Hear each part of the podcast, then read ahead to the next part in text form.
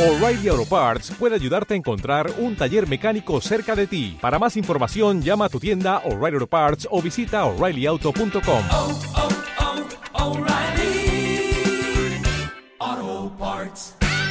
Bueno, bienvenidos y bienvenidas. Eh, hoy vamos a hablar de diferentes temas. O sea, he creado como una tipo de sección. O sea, le llamado Articulamos del Cine porque, sinceramente, son cosas de las que me apetece hablar o cosas que son que yo creo que se deberían hablar o estaría bien hablarlas, pero que son necesarias, yo creo que pues, mencionar o por lo menos abrir un poco de debate y que también me digáis qué opináis y mm, pues eso, hablarlas. Entonces, el tema de hoy es un poco las perspectivas o las dimensiones del cine.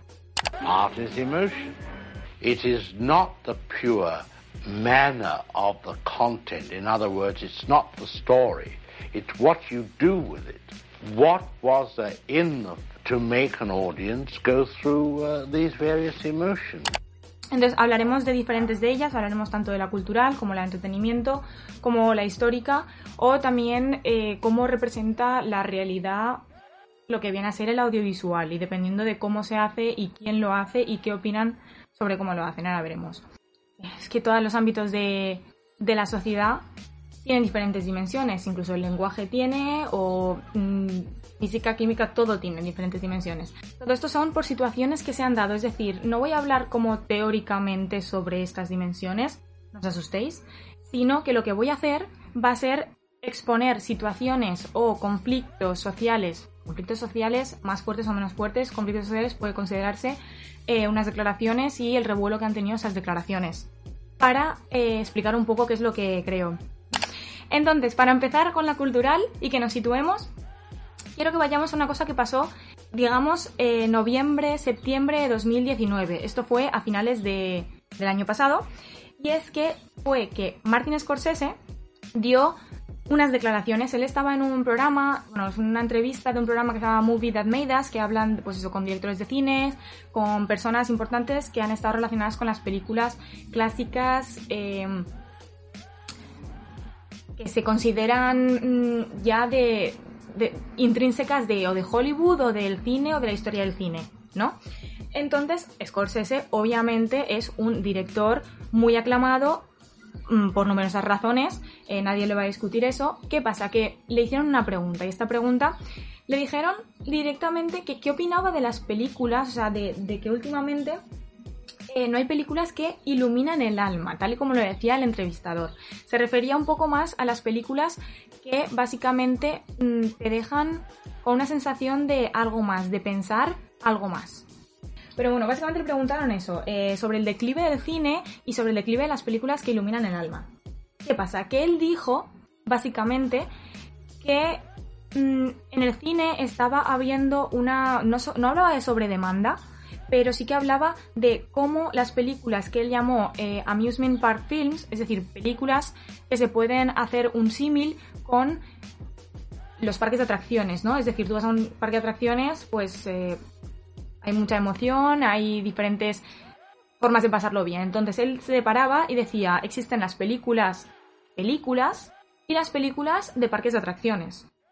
Todo esto él lo llevó a la idea de que o sea, por ejemplo, las películas de Marvel, no sé si seréis fans o no seréis fans de Marvel, pero él mencionó las películas de Marvel como parte de este eh, a mí, a mí, uh, a mí un, las películas de, de parque de atracciones, ¿vale? Entonces dijo las de Marvel y las de superhéroes. El problema viene cuando dijo en estas declaraciones que este tipo de películas no son cine. Y claro, cuando un director tan aclamado hace ese tipo de declaraciones diciendo que X tipo de películas no es cine, va a haber gente que le va a contestar. Me parece lógico que haya debate. Es decir, tenemos eh, a un director muy aclamado dando unas declaraciones sobre otro tipo de películas que, actualmente están, pues ahora mismo, Endgame fue, no sé si ahora mismo sería la película más que más recaudó ever, pero en los últimos años la que más ha recaudado y se hablaba de un, de un acontecimiento histórico. Es decir, eh, la cinemática del mundo de Marvel se ha ido construyendo a lo largo de los años y el año pasado fue la culminación. Era un, era un, evento muy importante. Entonces, me parece lógico que haya un debate y que se, esto se hable. Es decir, que sean cine o no sean cine. Scorsese lo que dice es que no ha acabado de verlas tampoco, ¿vale? Porque no le interesan. Entonces yo aquí creo que Scorsese igual te ha sido un poco, o sea, míralas, ¿no? Porque él dice que son películas que no, que no llenan. Entonces, eh, directores, productores relacionados con Marvel lo que han hecho ha sido pues contestar o dar su opinión. Y hay diferentes ejemplos, por ejemplo, Robert Downey Jr., el actor de Iron Man, lo que ha dicho es que obviamente cada uno tiene su opinión, pero si vosotros veis la entrevista donde eh, se le pregunta sobre esto y qué es lo que piensa respecto a las declaraciones de Scorsese, no se quiere meter realmente. Es decir, él habla desde un punto de vista de... Como, no, no voy a decir que tenga miedo, pero como si tuviera miedo de, lo, de, de que Scorsese le dijera, porque claro, eh, Robert Downey Jr. es un actor muy reconocido y no puede meterse tan directamente a algo. Además, ya tiene una reputación como de otras películas mucho más serias. A diferencia de, por ejemplo, no, no, ha, dicho nada, no he escuchado que haya dicho nada Tom Holland, pero que es más eh, juvenil y más de películas de superhéroes y este tipo de parque de atracciones, podemos decirlo. Pero luego también por otra parte Mark Ruffalo, el que hace de Hulk, ¿vale? También le dijo que pues que le gustaría que se acabasen, que él se acabase las películas, porque si no las ha visto, mmm, igual le falta información. Y luego Tim Blake Nelson, que es el director de Watchmen, que se está metiendo ahora en este mundillo de los superhéroes, habla de que mmm, tú puedes opinar una cosa, pero llamar a unas películas de Marvel que no son cine no es bueno en el sentido de que no le hace ningún favor tampoco a lo que es eh, bueno, el business o la empresa o el arte o lo que sea del cine. Es decir, tú puedes tener una opinión, pero hablar tan directamente y decir que no son cine cuando obviamente pues se, pasan en el cine, son películas, hay un, un, equipo detrás, unos directores, unos actores, productores, todo un equipo, es cine, ¿no? Es lo que ellos creen. Entonces, esto es la situación, lo que pasó. Entonces, a mí me gustaría destacar de aquí dos cosas. La primera de ellas es que los espectadores empezaron a quejar, ¿vale? De las declaraciones de Scorsese cuando él mencionó a Marvel y a los superhéroes. Pero no antes. Y hay que destacar que Scorsese dijo en su. en sus declaraciones, en las primeras de todas, en la entrevista de lo que os hablo, él al principio llama a estas películas de parque de atracciones las películas animadas. Él dice animated pictures. O sea, él no habla de de las películas superiores en ese momento y él tampoco habla de otro tipo de películas, habla de las películas animadas y esto me parece una falta de respeto muy importante, o sea, muy fuerte hacia las películas animadas. O sea, a mí esto me molesta, es decir, no puedes... Es que está la creencia de que las películas animadas no pueden ser tan buenas como las películas in real life, ¿no? Con personas reales. O las películas animadas son para niños. Y esto no es así, tenemos claros ejemplos de esto, y es que directamente Scorsese, hablando de directores que sí que hacen cine de verdad, habla de Wes Anderson, y Wes Anderson ha hecho eh, Fantastic Mr. Fox, que es una película de stop motion, que es otro, otro tipo de animación, y todo el mundo la ha valorado como una película de Wes Anderson con su historia, con su todo y sus escenas aclamadas en una escena de, sushi, que es un... Eh, cómo se parte sushi, bueno, abren, abren un pez y es una secuencia que ha dado mucho que hablar porque se estuvo rodando creo que durante seis meses, solamente esa secuencia. Entonces, claro, eh, que él rebaje las películas de animación de tal manera, a mí es lo que realmente yo creo que debería molestar. Es decir, es que luego se ha derivado mucho al tema de Marvel y al tema de los superhéroes. Pero es que él realmente achaca eh, este tipo de películas de que no iluminan el alma a las películas de animación me vas a decir que Scorsese no ha visto una película de animación en su vida o que no valora las películas de animación, es que me parece bastante fuerte. Y no digo que, las películas de Scorsese sean menos, ni, mucho menos, pero duele, ¿no? O sea, ya no solamente tenemos Fast and Mr. Fox, que es de Wes Anderson, sino que también tenemos otras películas, como incluso voy a, a meter a Inside Out. Inside Out es una película de Disney, ¿vale? Inside Out fue, no digo que sea la que más, eh, mensaje y de esto tenga, pero sí que es verdad que es una película de Disney, mainstream, blockbuster, porque es de Disney, vaya, que tenía un mensaje y es que estar triste también es parte de nosotros. Y no sé, tío, anima esa, animación es que me parece muy heavy que no se tenga en cuenta. Y otros ejemplos también tenemos el estudio Ghibli. O sea, el estudio Ghibli, eh, muchas de sus películas vaya, véase eh, La princesa Mononoke. La princesa Mononoke habla de la contaminación y de lo que le estamos haciendo el planeta. Y fue en 1999 cuando se sacó. Y tiene un trasfondo brutal sobre la contaminación. Eh, Porco Rosso mm, es una película antifascista. Es un cerdo que lucha contra los antifascistas. O sea, está diciendo que los antifascistas son peores que los cerdos, digamos, en el término de que los cerdos blan son animales poco respetados, ¿no?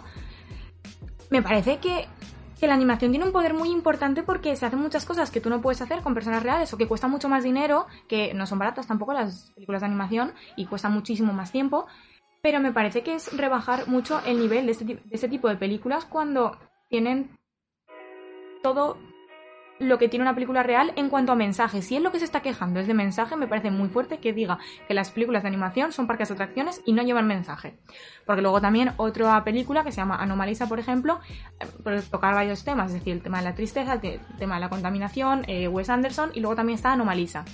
Anomalisa es una película que lo que hace es... eh, todos los personajes de toda la película tienen la misma voz. O sea, es el protagonista, cuando él habla, él escucha a todo el mundo hablar con la misma voz, excepto cuando ve a una chica de la cual se enamora, que de repente ya tiene una voz diferente. Y es, digamos, el poder del amor, por ponernos ya románticos en, películas de animación. eh, es un mensaje también me parece muy brutal. Y no se tiene en cuenta. No sé, es que estoy un poco tilted sobre esto. Una, también una ventaja que tienen las películas de animación es que tú puedes hacer lo que quieras, literalmente, en guion. O sea, puedes hacer lo que quieras. Y por eso hay tantos animes o animes, no sé cómo se pronuncia la verdad. Eh, y por eso hay mm, sí, tantas películas de animación de diferentes temas y con niños. ¿Por qué? Porque les puedes facilitar que las cosas vuelen o que las cosas hablen. Perfecto, pero es que no es lo único. Y aún así, no está mal que hayan películas que sean solamente entretenimiento. Esto lo veremos ahora luego. Y ahora, ya, teniendo eso, ¿qué opináis también de eso? El otro punto que me tiltea de esto, que es un poco... Yo creo que Scorsese hizo unas declaraciones como muy a la ligera. Obviamente yo no soy nadie para saber todo lo que sabe Scorsese de cine y eh, lo que él ha visto en la industria y demás. Pero es que yo creo que nos estamos olvidando de una cosa que se llaman géneros. Los géneros de cine. O sea, existen. Y ya quitando que unas películas tengan más o menos mensajes que lleguen a la sociedad, ¿vale? Siempre ha habido un momento de la historia en el que ha destacado más un género sobre el otro. Por ejemplo, ahora hablamos de que estos últimos años, y gracias a Marvel, realmente, eh, los superhéroes han estado en auge, ¿no? Eh, hemos por ejemplo, si miráis la cronología de Marvel, tiene en 2008 sacaron la primera de Iron Man, luego creo que la siguiente es como en 2010, tardaron dos años, y obviamente pues ahora que ha sido el culmen, pues en los últimos años han habido igual cuatro películas de Marvel, bueno, igual cuatro no lo sé, eh, pero en un mismo, en un mismo año. Vale, pero es que así ha sido ahora. eh, Esto, esto ya ha acabado. En su momento, las películas que predominaban y que más gente iba a a ver al cine era los westerns, porque una cosa que dice Scorsese es que eh, las películas de superhéroes, las películas de parques de atracciones, les quitan protagonismo a las películas con alma, ¿no? En el sentido de que si tú tienes que elegir ir al cine, vas a ir al cine para eh, ver una película de blockbuster, es decir, una película taquillera, ¿no? Lo que decimos. Entonces, vas a ir antes a ver Marvel que a ver otra película mm, de, otra, de otra cosa. ¿No? Esto, es lo que principalmente él se queja. Pero es que yo creo que es eso, o sea, es que en cada momento, eh, mm, en cada momento predomina una cosa. Ahora mismo está predominando el tema de los superhéroes, que ahora irá mm, en declive porque ya se ha acabado el momento culmen, pero es que hubo un momento en que los westerns era lo único que se emitía. O sea, mm, hubo años y años en los que los westerns eran tres, cuatro, cinco seguidos y, no pasaba nada. Y luego vinieron las películas de gangsters. Es otro género que también hubo una mm, sobreproducción en el sentido de que había mucho más de eso que del resto de cosas. Y Scorsese ha trabajado con este género. Eh, o sea, yo veo que los gangsters son los superhéroes malos, o sea, haciendo comparación, siempre sacando distancias, obviamente. Pero en el sentido de que hubo un momento en que los gangsters también predominaban un montón y Scorsese ha sido una persona que ha dado mucho a los gangsters. Pero es que fue una época del género de gangsters y ahora ha venido la época de los superhéroes y, lo habrá, y luego habrá otra época. Lo que yo creo, o sea, no sé, no sé qué pensáis sobre el tema de los géneros y que van y vienen y que en su momento pues habrá una cosa y habrá otra. Pero yo creo que es así. O sea, cada momento predomina una cosa. Y sí, son películas que para mí, eh, pues al fin y al cabo, son parques de atracciones las películas de superhéroes, pero, pero está bien, no tiene por qué ser malo. Es decir, eh, se han creado nuevas técnicas. Y esas películas requieren de efectos especiales que, que pues, o que se graban en croma o, o que necesitan otras cosas y por eso no les va a restar valor. Obviamente no se les va a aclamar eh, por dirección de fotografía. Nadie está pidiendo que les den un Oscar por dirección de fotografía a las películas de Marvel. Y me parece justo que no se les dé un Oscar porque, o sea, no, no lo vería lógico. Pero tampoco es necesario que una película sea perfecta en todos los ámbitos. Además, en eso no, pero en postproducción tiene un trabajo brutal. Y no me parece que ese trabajo se haya tenido que. mm, se tenga que desvalorizar porque sea una película de superhéroes. Mm, El trabajo de postproducción está. Y entonces, en los otros ámbitos como la dirección, el guion, los actores y pues eso, la postproducción, pues sí que son necesarias, son importantes. Y si una película es buena, es que eso no se lo puede quitar nadie. Y obviamente hay películas malas de superhéroes. O sea, no, no significa que porque tengan esas cosas también van a ser buenas. Eh, dentro de Marvel hay dos o tres películas que me parecen nefastas. Nefastas en el sentido de que, pues si no las veo, pues me da igual. ¿No? De hace poco me estaba haciendo un rewatch de, Marvel hay unas películas que me daría igual saltarme porque no me aportan nada, ni como historia, ni como producción, ni nada. Simplemente me las paso, igual que hay películas de todos los tipos que no son importantes. Y sí, como dices Scorsese, se trata de una opinión personal. Si no te gustan, pues no te gustan. Eh, pero es que no te tienen que gustar ese género. Y como yo digo, yo las películas de superhéroes son un género. Es que le he llamado películas de parques de atracciones a películas que tienen un género, que es el de superhéroes. A mí lo que... por eso me tiltea el tema de que eh, meta a todas las películas de animación juntas. Porque no es lo mismo películas de animación, mm, películas reales, que películas por géneros. Porque hay películas de animación de todos los géneros. Es que no se puede comparar, es que no se puede comparar. Lo que decía, opiniones personales. A mí, por ejemplo, no me gusta el western y bueno, por eso mm, mm, va a pasar algo y no les quito valor. En su momento fueron lo que triunfaba, a la gente les gusta. Eh, Once Upon a Time in Hollywood de Tarantino le hace mucha referencia a los westerns. Pues me alegro de que a la gente le guste y que puedan disfrutar. Eh, son otros tipo, es otro tipo de arte. Ya está. Y ya está. Es gente cualificada haciendo su trabajo de diferente forma, porque las técnicas evolucionan y es lo que tiene que pasar. El cine va cambiando. Obviamente, él también habla de que no es el cine con el que se ha criado. O. ¿Vale? Pero, por ejemplo, yo sí que me he criado con parte de ese cine. Él no se ha criado porque las técnicas no estaban. Y eso lo, hace, lo dice también, ¿quién lo dice? No recuerdo. ¿El guionista de algunas películas de, mm, de Marvel? No, perdón, el guionista de Spider-Man. Perdón, el guionista de Spider-Man. Eh, él lo dijo, que él se ha criado con ese cine porque es el cine que iba a ver con su padre, el de películas de superhéroes. O sea, el guionista no, el escritor de los cómics de Spider-Man. Entonces, claro, él está basado en lo que él sabe, pero... Y me parece bien, o sea, todo tipo de cine es válido y todo tipo de cine es bueno si la película es buena. Pero hay que hablar de películas individualmente, no de géneros. Un género no es malo, un género te puede no gustar, pero no es malo. Y claro, había la gente empezó a, pues, a chocar, ¿no? La idea entre los fans de el cine crítico y el cine de superhéroes. No creo que haya que tomar una parte, yo creo que hay que pensarlo más. Luego Scorsese dijo unas, eso dijo en la entrevista unas declaraciones. Luego, después, más tarde, lo que hizo fue eh, meter el nombre de Marvel, porque no lo dijo en el primer- las primeras declaraciones, sino habló de las películas animadas, perdón, de las animaciones, y nadie se quejó, que es lo que me parece mal. Pero luego él escribió un artículo en New York Times.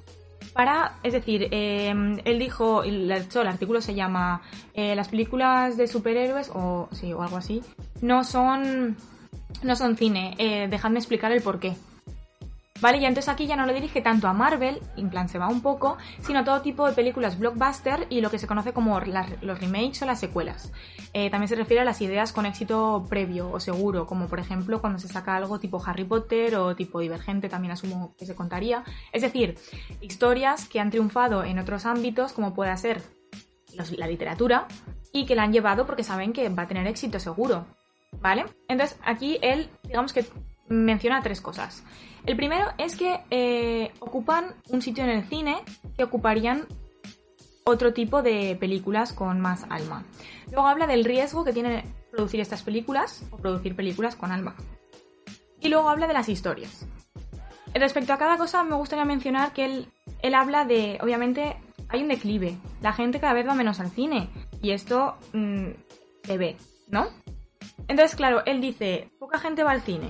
Cuando quieren ir al cine, deciden eh, ir a películas de autor, vamos a llamar películas de autor, eh, o películas mm, de parques de atracciones, ¿no?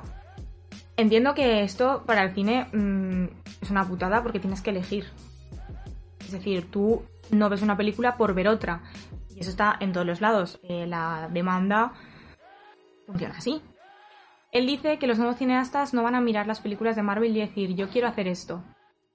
Pues yo sí que lo he pensado. o sea, obviamente, no sé si dedicarme a, eso, pero a mí me encantaría mm, meterme en una película de Marvel con todos los cromas, ver cómo funciona la grabación, los movimientos de cámara con los cromas, cómo luego se integra. A mí personalmente me gusta mucho la postproducción, el montaje. Son aspectos también muy diferentes, muy novedosos, pero que yo creo que valen la pena. Yo, yo sí que he pensado, ojalá estar en un rodaje, y rodaje, ya no postproducción, en un rodaje de, de una película con tanto croma, pero básicamente porque es también un reto para los, los actores. No sé, yo sí que lo he pensado, pero bueno, quitando eso, porque me parece un mundo apasionante, los cines no apoyan este tipo de películas, digamos, más indie o de otra forma, porque no tendrían audiencia, ¿vale? Entiendo su punto. Pero esto tiene que ver también con el marketing, que ahora luego veremos. Luego, él habla del riesgo. Que las películas con alma, que las películas de autor, más indie, toman riesgos. Es decir, tú las lanzas y no sabes si la gente las va a querer, no las va a querer, cómo las va a, coger. Claro, sí, obviamente toman más riesgos, pero me parecería un poco... Eh, dar, o sea, me parece mal dar por hecho que las películas de superhéroes no han tenido también superhéroes o blockbusters de otro tipo. Riesgo en el sentido de que si tú haces una adaptación mal, te va a echar, te va a echar encima todo el mundo de ese, de o sea, todos los fans de ese mundo. Y por ejemplo, Marvel ha domina, Marvel domina la técnica de, de llevar superhéroes, de llevar cómics a la pantalla. Pero podemos decir lo mismo de DC. DC cae estrepitosamente. Las películas de, de la Liga de la Justicia y mmm, Aves de Presa y todo eso se han llevado muchísimo, pero muchísimo odio porque, claro, Marvel domina la técnica de, adaptar y DC no. Entonces DC, ha, DC lo ha llevado mal, pobrecicos, ¿eh? O sea, lo ha llevado, lo ha llevado mal no todas las películas de superhéroes triunfan. De hecho, es que la crítica que hubo a, a la Liga de la Justicia fue muy fuerte. La verdad. Fue muchísima. Entonces, claro, el riesgo sí que hay. Te puedes tirar todo el mundo en contra tuya. Y lo, es otro tipo diferente de riesgo, obviamente. Obviamente. ¿Cuál tiene más peso? Pues probablemente el de las películas indies. Pero bueno, todo está. Y luego, historias. Eh, dice que no hay una estética dice que, que no son emocionales. Y yo aquí discrepo. Él probablemente no habrá visto, porque si dice que no ha terminado de ver ninguna, pues no lo habrá visto. Pero eh, estas cosas se basan en historias con personajes con arcos de desarrollo, que piensan, que quieren. De hecho, él lo que dice es, eh, os lo voy a leer un momento, los personajes no se adentran en contradicciones y que las paradojas de los personajes no son complejas y no son multidimensionales, en el sentido de que, pues eso, un personaje no como si no estuviera bien construido y esto no es así porque viene de un cómic en el cual si no estuviera bien construido no hubiera tenido tampoco éxito. Entonces como no sé, no sé, veo, veo aguas, veo aguas. De verdad que las veo. Y ya, por el último tema de, del tema de Scorsese, ¿vale? Ya más completamente opinión. Él habla de que, mm, de que el cine está cambiando. ¿Vosotros qué pensáis? Sí, a ver, el cine está cambiando, pero él habla también de las plataformas de streaming, que cada vez se están haciendo pues con ese tipo de cine que él querría ver en, en las salas de cine, eh, las están poniendo ahora mismo en streaming y no están teniendo el mismo tipo de efecto. Y él piensa que eso es malo, ¿Vosotros cómo lo veis? ¿Qué pensáis de las plataformas de streaming y que eh, se estrenen películas en streaming y todo este todo este rollo? él habla de esto, ¿no? Que cada vez hay más plataformas y lo podemos ver porque tenemos Netflix, tenemos eh, Filming, HBO, Prime Video, Disney Plus. Claro, entonces, ¿hasta qué punto esto es malo? ¿Hasta qué punto esto presiona a los nuevos directores y cineastas? Como él dice, ellos quieren mostrar sus películas en la gran pantalla. Y esto es así, es de una adrenalina, tú te gustaría estrenar tus películas allí. Pero yo creo que proporcionan un, una vía muy importante para... De hecho, para lo de lo que se queja Scorsese es lo que yo creo que le hacen bien a la gente. No sé, depende de cada uno lo que piense y lo que le sea más cómodo. Eso es verdad que yo creo que ya es un poco opinión personal, pero de todas maneras eso no quita que sea el futuro, en el sentido de que ya se ha establecido y es una cosa que va a seguir creciendo. Y lo hemos visto crecer en los últimos años. No se va a ir de repente. Mm, De Netflix lleva siete años haciendo películas propias y series de producción propia. No se va a ir a ninguna parte. Entonces, yo lo que, lo que sí que me gustaría hablar del tema del, del streaming es que em, ellos juegan un, pa- un papel muy importante en lo que es la distribución de una película. Una película hay dos formas, ¿no? Está la película que es de, otra persona, en plan de otros productores, que se estrena en el cine y luego Netflix la puede comprar para tener en su catálogo. Y luego está la película, pongo Netflix porque es el que más conocemos todo el mundo y el que tiene producción propia más avanzada. Pero podría ser cualquier tipo de... Uy, me entra hipo. De streaming, ¿vale? Pero voy a decir Netflix porque me es mucho más fácil que decir cada vez plataforma de streaming. Entonces, ellos tienen dos tipos. El de producción propia, que lo sacan directamente a Netflix, o el de producción externa, que lo sacan en cines y luego lo compra. Es que ellos se han convertido en el sistema principal de distribución. Y esto lo dice Scorsese. Estas son palabras de Scorsese. Y entiendo que todo lo nuevo asusta. Y yo entiendo que, sí que es cierto que, pues eso, que a veces te puede costar un poco más ver una película en streaming o no. Pero es que de todas maneras, el cine tiene las dos partes. Es, es industria y es arte. Y yo creo que en Scorsese, pues eso, subestima la capacidad que tiene Netflix para dar visibilidad al cine de autor. Y aquí es donde hablamos del marketing. Si una película que Scorsese quiere, ¿vale? Eh, hablemos así. La sacan en el cine, no va a recaudar tanto como le gustaría a la gente. ¿Por qué? Porque no va a tener el dinero para hacer marketing. Si no hay marketing, la película no existe. Esto es así, si una cosa no se publicita, no existe. La gente no sabe que está en el mercado, no existe. Entonces, tú vas a ir al cine porque has visto una película anunciada. O porque eres mm, seguidor de X director o de X actor y sabes que ha hecho esa película. Pero porque te ha llegado de alguna forma. Entonces, al cine solamente va a ir la gente que ha visto ah, películas anunciadas, que se han gastado dinero en marketing. Las películas que no se hayan gastado ese dinero en marketing, aunque estén en el cine, la gente aún no va a ir a verlas. A no ser que, no- que sea una persona que es asidua al cine, que dice, vale, voy todos los meses, voy a buscar una película en el cine, voy a mirar del cine qué películas hay. Una, una persona que vaya todas las semanas, que vea, esta película, pues mira, mm, esta película me llama porque ve todas las semanas la cartelera, se ve los trailers, le gusta ir al cine como, como pasión en el sentido de su hobby es ir al cine, literalmente ir a la sala de cine. Pues esa persona va- se va a enterar de que esa, de que esa película está. Pero es que si no se anuncia, una persona que vaya porque le apetece ver algo que ha visto, no va a ir. Entonces, las plataformas de streaming lo que permiten es que estas películas que en el cine no, no tienen mucha cabida porque no tienen marketing, al meterlas, por ejemplo, en plataformas de Netflix, Netflix eh, todos los meses dice, vamos a sacar estas películas. Y tienes otra vez el nombre fuera. Netflix lo que hace es recomendarte películas que son similares a películas que tú ya has visto. Por tanto, lo que te deja es, es- o sea, tú igual no la conoces, pero sabiendo que tú ves X tipo de películas, te va a recomendar una película similar. Si tú ves cine de autor, te va a recomendar cine de autor.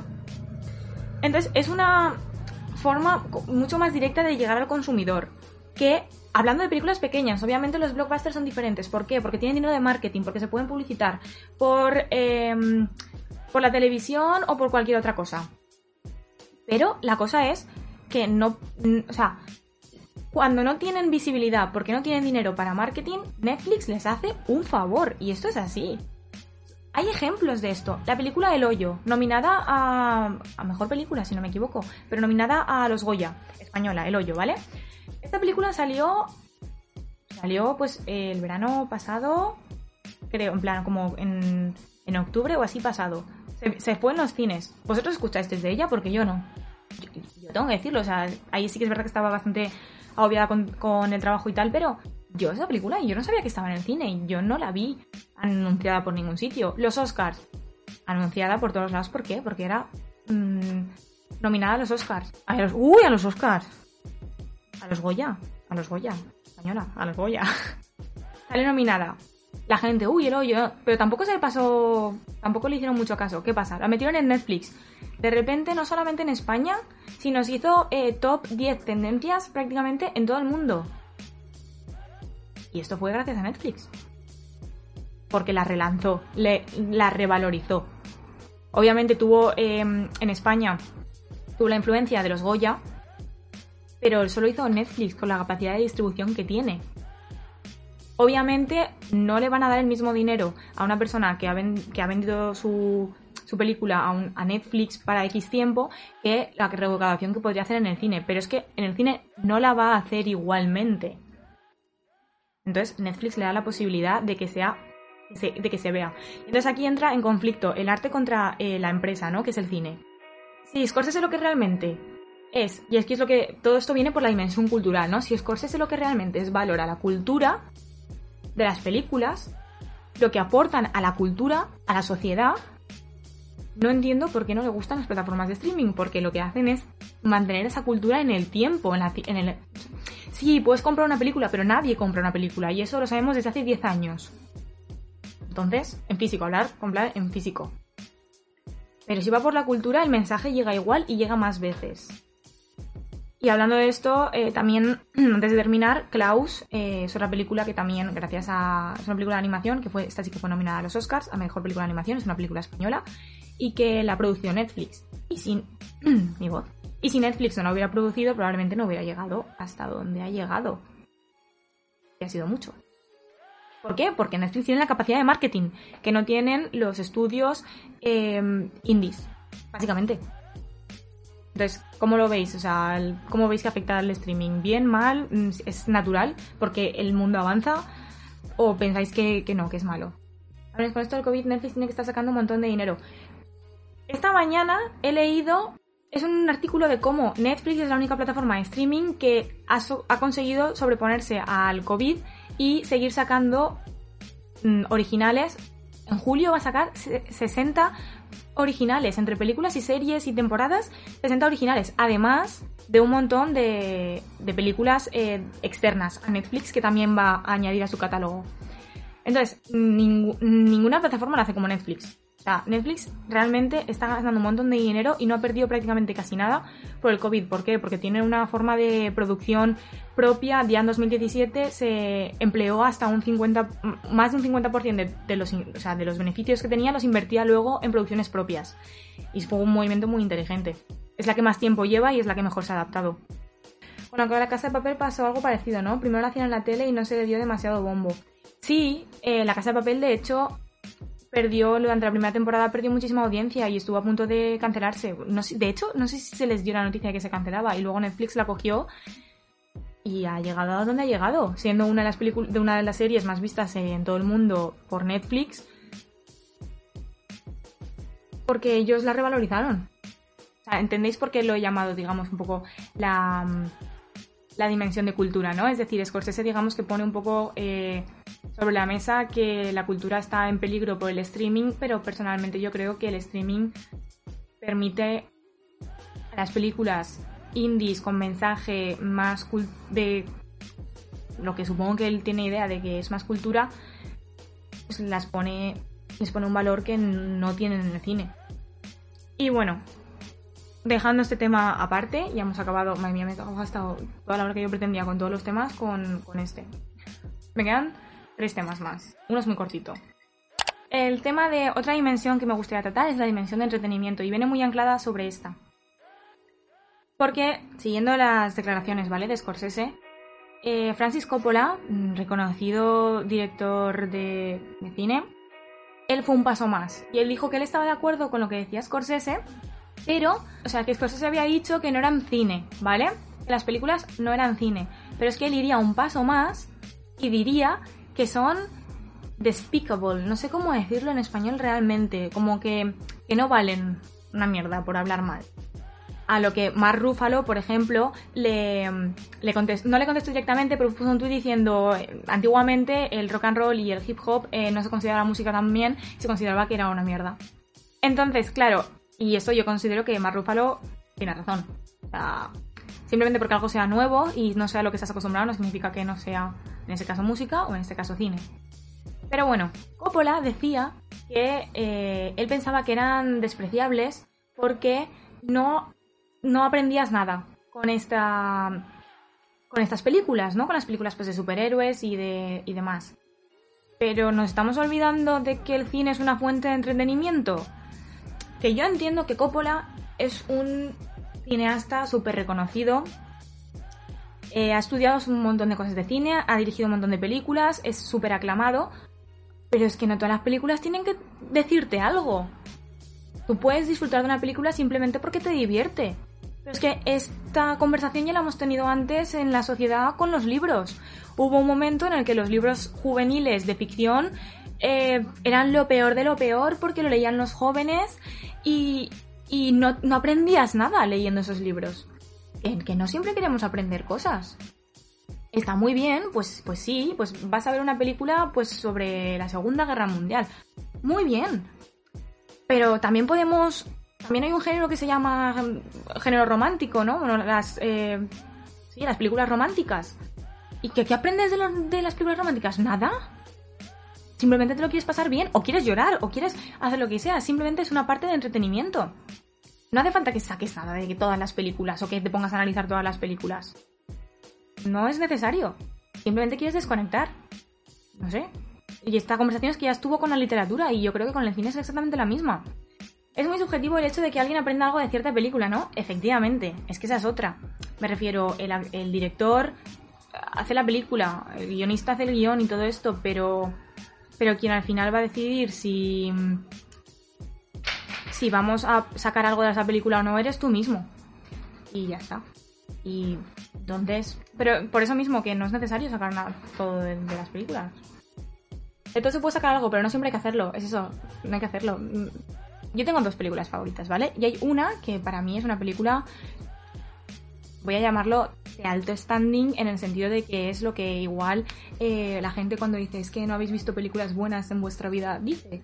O sea, ¿qué se considera estas películas? Es una película de Sorrentino, ¿vale? Es una película que se llama This Must Be the Place. eh, un lugar donde quedarse, creo que es en español, de 2011 y es de Paolo Sorrentino. Esta película a mí me gusta especialmente, sí que ya por un tema más crítico, más de cine, eh, de estudio. Me gusta mucho por los diálogos. Me flipan los diálogos y la creación de personaje. O sea, es, digamos, una peli- mi película favorita de, de gusto más exquisito, si queréis verlo así. Pero es que luego yo tengo otra película favorita que es Flipe, que es del director Rob Reiner, es de 2010. Es una película súper ligera, o sea, literalmente es una película, es un drama adolescente romántico y literalmente adolescente, o sea, los actores creo que realmente tienen la edad que, pre- que pretenden tener y que igual son 12, 13 años. Eh, y me llama la atención, pues sí, me llama la atención la forma que tienen de contar la historia. Primero la cuenta uno y luego la cuenta el otro. Eh, los colores, la fotografía yo creo que es buena también. Pero esa película desde siempre ha sido mi película favorita porque simplemente me la, la vi hace un- ya un montón de años. Igual no la vería en 2010 o 2011. Y me la disfruté un montón y me gusta porque la disfruto, porque es un drama adolescente, romántico, que, me lo paso bien viéndolo y ya está, y no necesito sacarle nada más, y si quiero pasar un buen rato y desconectar, pues me la pongo y ya está. Y es mi película favorita también, y no por eso tengo menos, menos peor gusto cinematográfico. Y entonces aquí lo que me gustaría mencionar es, eh, bueno, no, no sé si algunos habéis llegado más tarde y eso, yo suelo sacar unos trailers antes de cada episodio para, pues eso, hacer como un poco de boca, ¿no? De lo que vamos a hablar. Eh, en este tráiler puse unas declaraciones de Hitchcock y venían a, a esto de aquí, es decir, o sea, Hitchcock en una entrevista, él, eh, no, yo no creo que se referirá a esto, ¿vale? Pero yo lo he traducido a esto, cada uno saca lo que quiere, ¿no? De igual de las películas, pues de, de lo que él decía. Y entonces él decía que el cine es arte, ¿no? Y el arte es emoción. Entonces, no es tan importante el contenido, es decir, qué es lo que pasa en la película, como historia, ¿no? Sino lo que tú haces con ese contenido. Como tú te sientes respecto a ese contenido. Y si la película es mala, pero a ti te hace sentir bien y te lo pasas bien, ya está. ¿qué más arte quieres? Es que es de lo que, no sé, es de lo que se trata, de, disfrutarlo. Pero es eso, eh, mismo, ahora mismo hay creencias como que tus películas favoritas tienen que tener un caché o tienen que ser directores reconocidos. Y perdona, pueden ser malas. Crepúsculo, por ejemplo, es una película horrorosa, ¿vale? Y tiene muchísimo odio. Yo sé que hay muchísimo odio a la película de Crepúsculo y todo el universo mm, Twilight. Y a mí me parece horrorosa desde el guion hasta la postproducción. Pero la gente se lo pasa bien viéndola. Es decir, de hecho, es divertida. Incluso tú la ves y de lo mala que es tú te ríes. Y, te lo pasas bien, porque ya es, es un meme universal la película de Crepúsculo. Yo tengo amigas que son, es su favorita porque sí, porque les gusta verla y lo hacen pasar bien. Y en ningún momento yo les voy a decir, eh, menudo mierda de gusto tienes porque te guste Crepúsculo. No se trata de eso. Hace poco también mm, saca un poco este tema porque hace poco en Twitter vi, no sé si habréis visto Ahora me ves, ¿vale? Now You See Me, y no sé si era una escena la primera o la segunda, no recuerdo, pero hay una escena en la que se, se pasan una carta. Y es un plano secuencia de ellos pasándose una carta, eh, diferentes velocidades y pues movimientos de cámara y ellos escondiéndose la carta y tal. Y eh, el, el tuit decía, menuda obra de cinematográfica, tal, no sé qué. Y la gente le comentaba diciendo, es que no has visto una buena película en tu vida, o es que no has visto una buena secuencia ever. Y es como, dejad a la gente disfrutar de lo que le gusta. ¿Qué más da? No es, o sea, ¿qué, qué es cine bueno para vosotros? Es que es muy subjetivo, es que los gustos son subjetivos. A mí me parece una buena escena. A mí no, You See Me, o sea, ahora me ves, me parecen películas buenas. He ido la, la segunda la fui a ver al cine, la primera la verdad es que no recuerdo, creo que no. Pero la segunda la fui a ver al cine y la disfruté un montón y me gusta un montón, ahora me ves. No es de mis películas favoritas, no la considero una película excepcional, pero sí que diría que es una de las películas que si me ponen una lista para ver, igual te digo que prefiero ver esa que, otra película más aclamada socialmente. Pues ¿por qué? Porque me lo paso bien, porque me, hacen gracia los diálogos o porque... Y mira que, hay cosas que no detesto, tanto de la primera como de la segunda. La segunda hay un personaje que le odio, o sea, es que no lo soporto. Y aún así me parece una película guay, me lo paso bien y ya está.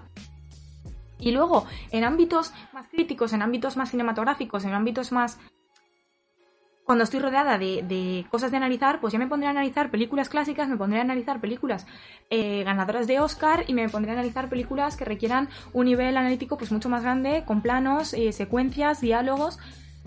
Pero no siempre me apetece hacer eso. No sé.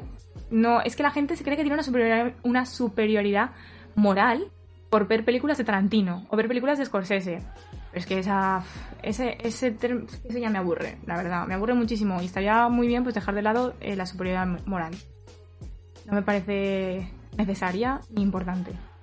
Eh, de hecho, Robert Pattinson lo, lo ha pasado mal en el sentido de que se le ha encasquetado mucho en películas juveniles simplemente por el hecho de aparecer en Crepúsculo. Y Robert Pattinson es un actor que tiene mm, mucha cabida en el sentido de que puede hacer unos personajes muy diversos, muy diferentes y muy buenos. Eh, ha hecho un montón de películas en los últimos años que son así más de lo que dice Scorsese, de ese tipo así de un poco más indie. Y ha hecho personajes completamente dispares. Completamente dispares. Y mm, me parece un muy buen actor. Y se le han casquetado siempre en eso por hacer película, que es una película mala. Una película mala. Pero, por ejemplo, también tiene partes buenas. Hay una escena que es la de cuando juegan a béisbol, que también se considera una, una- escena muy buena. Es una escena de acción, de deportes muy buena. Relacionada con los vampiros, porque obviamente tiene elementos de cosas de vampiros y cómo se mueven y los elementos, o sea, cómo se ve la cámara, cómo la cámara ve el partido de béisbol eh, está pensado desde un punto de vista vampírico también, y eso también hay que verlo, y eso también es analítico en sentido oculto. Bueno, venga, va. Eh, seguimos con, si queréis, el siguiente tema, es decir, ya hemos hablado un poco de lo que es la, mm, la mm, dimensión cultural, ¿no? La dimensión de entretenimiento. Y luego yo quiero, esto sí que es eh, polémica 100%, en el sentido de que, ¿qué pensáis? Porque voy a hablar un poco ahora de la, mm, eh, la otra polémica que es la dimensión histórica, es decir, lo que el viento se llevó. Conoceréis supongo que esta película todo el mundo. eh, el tema de Black Lives Matter, todo lo que aparece- ha pasado en Estados Unidos, ha llevado a que películas como mm, Lo que el viento se llevó, entre otras, pero es la más conocida, se haya retirado, por ejemplo, de HBO Max, que es donde la tenían. Eh, todo, es- o sea, se retiró porque John Ridley, ¿vale? En un tweet, que este es el director o guionista, no estoy segura, de eh, 12 años de esclavitud, eh, pidió la retirada de la película de HBO Max. No sé qué, qué opinaréis. A ver, una cosa está clara y es que la película es racista. Pero es, o sea, es racista porque en su momento y actualmente sigue siendo racista Estados Unidos como para que en 1939, que es cuando se estrenó, pues no fuera racista. Pues eh, desgraciadamente lo era. Entonces, la película es racista, eso, eh, las cosas claras. Pero se debe retirar como lo han hecho, se debe hacer un statement. Ellos lo que HBO lo que han dicho es, la vamos a quitar, pero volverá. Lo único que antes de la película vamos a poner como un, unos cartelitos, un contextualiza- eh, contextualizando el momento donde, pues, donde se sacó la película, ¿no? Pues fue una América de los años 40 y todas estas cosas.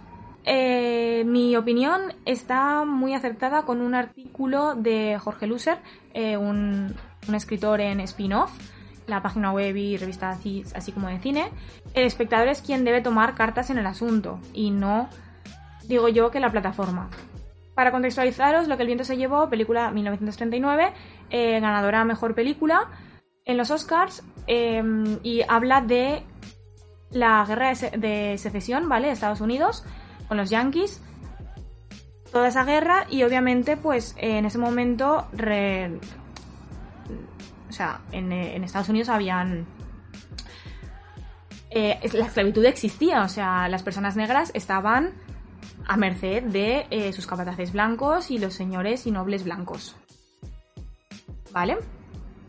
Entonces, claro, como tal, o sea, no es racista porque vaya de que los negros son eh, inferiores, sino que en, en- intrínsecamente en la sociedad que se representa era así y en el momento en que se grabó también tenía todavía muchas cosas así. De hecho, fue la primera película en la cual una, peli- una mujer eh, negra ganó un Oscar, que es la persona que hace de criada en esta película.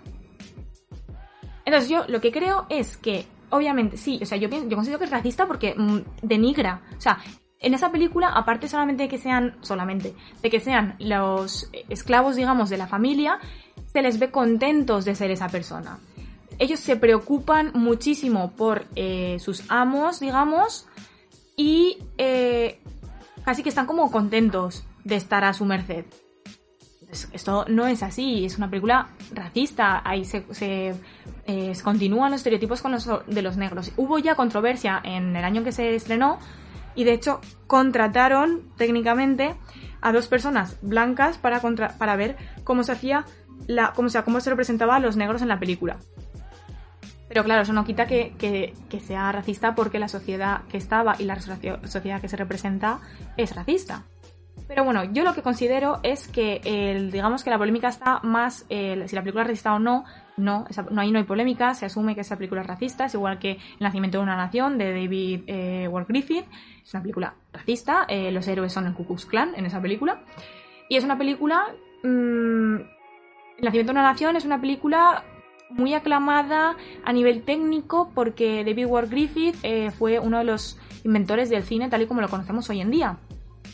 Pero se sabe que esa película es racista. Entonces, ¿qué habría que hacer con ese tipo de, pel- de películas? ¿Quitarlas de catálogo?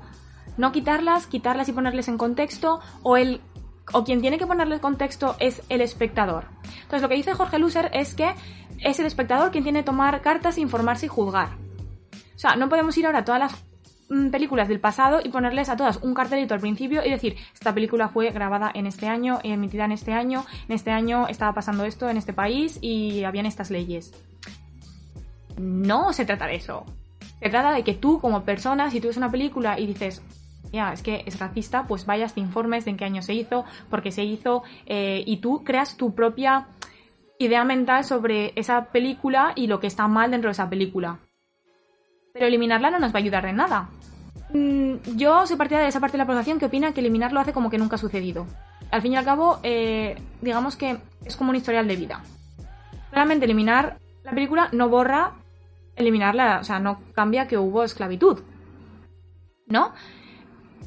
Pero eh, voy a hacer un símil. En España, por ejemplo, se hicieron hace poco muy famosos unos anuncios machistas eh, que se emitían en la televisión en los años 60, 50 o no sé si incluso más adelante, que básicamente en el anuncio estaba bien que el hombre eh, pegara a su mujer si ésta no le traía el whisky que él quería al llegar del trabajo. Eso se emitía. Eso estaba aceptado. Entonces, si ahora cogemos y borramos esos anuncios porque ahora vemos que están mal, y realmente los eliminamos, digamos, de la faz de la Tierra, hacemos como que nunca han existido, no tenemos, no estaría bien porque estamos omitiendo una cosa que pasó y que hay que juzgar. Entonces, lo mismo pasa con las películas, creo yo. Borrar esos, anuncios o esas películas del colectivo social sería un error. Porque no debemos, o sea, olvidar por lo que se ha luchado, por lo que se ha pasado. Y en esa película, pues, mm, sí, se glorifica la esclavitud en el sentido de que aparecen los esclavos, eso, contentos, pero la sociedad era muy, muy racista y lo sigue siendo. Y entonces, en su momento, estaría mejor o peor, pero ahora sabemos que está mal. Entonces, también aquí hay mucha controversia con eh, que la actriz al final ganara un Oscar, porque es como, hostia, era súper racista. Eh, había mucha controversia cuando salió, pero al mismo tiempo no, fue la primera vez que ganó una mujer negra un Oscar. ¿Sabéis? O sea, es decir, era racista, pero al mismo tiempo era progresista en el sentido de que fue la primera vez, ¿no? Eh, esta, esta, chica fue eh, Hattie McDaniel, que es, como he dicho, la sirvienta de la familia. Y claro, eh, se piensa, es, fue un punto de inflexión el Oscar a Hattie McDaniel para Hollywood. Y es que tristemente no, y esto lo podéis ver, no sé si la sabéis, pero Netflix ha sacado una serie que se llama Hollywood, literalmente. el creador es Ryan Murphy, el creador de, de Glee, por ejemplo, y de Scream Queens, creo, o Scream Queens, no sé, por ahí también. Entonces, eh, aquí lo podemos ver que mm, tristemente no. Eh, la actriz, ¿cómo se llama la actriz? Queen Latifah hace de Hattie McDaniel y habla con una, una chica negra que también está intentando hacerse paso en, Hollywood y demás sobre lo que, lo que le cambió o no. Hace unas reflexiones que esas reflexiones no, no, no han sido reales, es decir, no las ha dicho públicamente Hattie McDaniels, pero es lo que podríamos sacar de ella. Y es que ella dejó de recibir ofertas de trabajo en cuanto le dieron el Oscar a esa, por esa película. Es decir, no tampoco supuso un cambio para, los, eh, para las personas negras en Hollywood.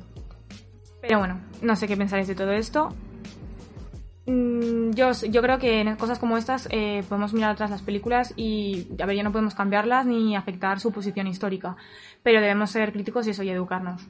Entonces debemos dejar de ser espectadores pasivos y educarnos, pues educar nuestra mirada, es decir, ser nosotros quien juzga la película y saber si esto está mal o, no. O sea, en este caso sí. Y, ya está, creo que lo voy a dejar aquí. Mm, he hablado ya de muchas cosas. No sé qué, habréis, no sé qué os habrá parecido el episodio de hoy. Así, ha sido de, de cosas más pues, controversias y demás. El próximo episodio será de alguna serie, no tengo todavía claro. Novedades es que voy a hacer episodios todas las semanas a partir de ahora, antes eran cada dos semanas, pero la semana que viene habrá otro episodio. Eh, principalmente serán los miércoles a las 12, a no ser que haya algún tipo de cambio, lo cual lo menciono en mis redes sociales. Twitter como principal plataforma para mm, noticias y novedades aunque Instagram también voy subiendo alguna cosa, pero principalmente si queréis enteraros de las cosas que pasan, está, es Twitter, podcast, arroba podcast F5 en todas las plataformas. El podcast entero lo tendréis disponible en YouTube a partir del... Mañana, a partir de mañana seguramente, y si no del sábado, lo avisaré también por redes. Y no sé, eh, si, os, si, os, si os apetecen esos temas, como la cajita de sugerencias por abajo. Y también eh, lo que he empezado a hacer en Twitter es mencionar el tipo de... Mm, ¿De qué? De, de, series que, que, voy viendo y demás porque son las cosas que hablaré en próximos podcasts. Y próximamente hablaré de Dark. Por favor, mirad Dark, Dark serie de Netflix. Se estrena pasado mañana la tercera temporada. Increíble. Haré un podcast de esta serie seguro, 100%. También de Mindhunter seguramente, que es la que está abajo, que podéis votar si queréis que haga el podcast de este. Luego también hablaré de David Fincher y cómo él retrata a los personajes en sus películas. Y también me gustaría mucho hablar de Love, Death and Robots, que es la, serie de, de, bueno, capítulos cortitos que tiene Netflix. Muy, muy, muy, muy, muy interesante. Me parece muy interesante. Entonces, esos son futuros temas que tengo apuntados. Y ya está, seguidme en redes, como ya he dicho. Y, y poquito más. Pues nada, ya está. Muchas gracias por, por estar ahí y por venir al podcast de esta semana. La semana que viene quería hablar de Dark directamente, pero entiendo que si sale este sábado igual es un poco prematuro hablarlo el miércoles que viene. Entonces lo hablaremos al otro. Y probablemente la semana que viene hablaremos o de Mindhunter o de Fincher. Pondré alguna encuesta por Twitter también para ver qué opináis. Y nos vemos la semana que viene.